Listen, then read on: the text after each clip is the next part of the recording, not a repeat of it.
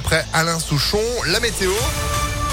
Et l'info, bien sûr, Sandrine Ollier, bonjour. Bonjour Phil, bonjour à tous. On commence avec cette infotrafic et prudence sur le périphérique. Un véhicule est signalé en panne, porte du Vinatier sur la voie de gauche en direction du sud. 4 km de ralentissement en amont selon un auditeur. Bah les masques, le port du masque en intérieur, c'est fini à partir d'aujourd'hui. Plus de masques dans les écoles, dans les commerces, ni au travail. Le protocole sanitaire en entreprise cesse de s'appliquer ce lundi, comme l'avait confirmé la semaine dernière la ministre du Travail Elisabeth Borne, même si certains indicateurs du Covid remontent on reprend les règles normales. Alors comment cette nouvelle étape est-elle reçue par les employés à Lyon? C'est plus du soulagement que de la crainte. Je trouve que c'est un peu prématuré. Je vais garder mon masque en entreprise et garder euh, ben, les gestes barrières. Je vois pas en fait euh, pourquoi on le garderait dans les transports et pas en entreprise. Eh ben, je suis très content de cette libération et puis je pense que ça aurait pu presque euh, survenir avant. Une renaissance, un retour à la vie normale parce que quand on est souvent en réunion toute la journée avec des masques, on est tous contents de pouvoir l'enlever. Ça va faire du bien. Ça va faire du bien de revoir un peu les visages de tous les collègues. On en avait vraiment marre dans, dans tous les lieux, mais bon, au moins, c'est ce qui est une bonne chose, c'est ça va s'arrêter. Et le port du masque reste requis dans les transports, les EHPAD et les hôpitaux.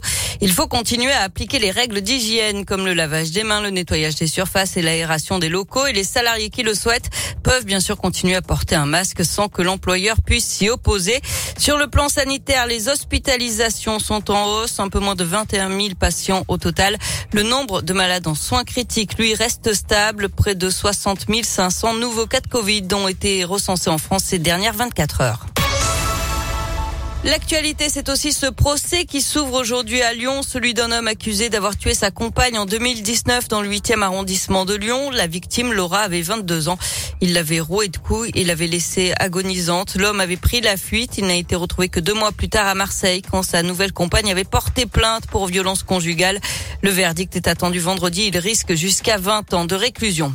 Il menace les soignantes de l'hôpital Édouard Herriot avec un couteau. D'après le progrès, ça s'est passé dans la nuit de vendredi à samedi. Le suspect a été rapidement maîtrisé. Lors de son audition, cet homme âgé de 42 ans a expliqué qu'après avoir consommé de la cocaïne, il croyait avoir été attaqué par le personnel hospitalier. Il a été laissé libre au terme de sa garde à vue avec une convocation au tribunal. 300 réfugiés ukrainiens accueillis dans un gymnase de l'agglomération lyonnaise. Ils sont arrivés samedi soir. Ils ont passé la nuit à la halle des sports de Viviers-Merle avant de repartir direction Lisbonne. Pendant ce temps, en Ukraine, des bombardements russes ont touché une base militaire dans l'ouest du pays, près de la frontière polonaise, faisant 35 morts et 135 blessés. Un journaliste américain a été tué par balle dans la banlieue de Kiev. Le port de Mariupol, lui, subit toujours un blocus et la situation humanitaire se dégrade d'après les autorités.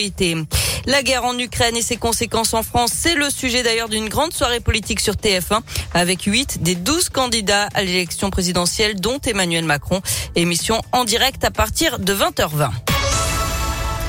On passe au sport avec euh, du foot et l'OL qui ne se rassure pas avant son huitième de finale retour de Ligue Europa face à Porto jeudi. Les Lyonnais ont été humiliés hier par Rennes, défaite 4 à 2. Au classement, l'OL glisse la dixième place à 9 points du podium. Enfin, clap de fin pour les Jeux paralympiques de Pékin hier et la France qui repart avec 12 médailles dont 7 en or. Ah bah c'est très bien, merci beaucoup Sandrine. L'actu continue sur impactfm.fr. Pensez au replay aussi bien sûr grâce à l'application Impact et vous êtes de retour à 8h30. À tout à l'heure. Allez, c'est la météo, 8h04 et bon,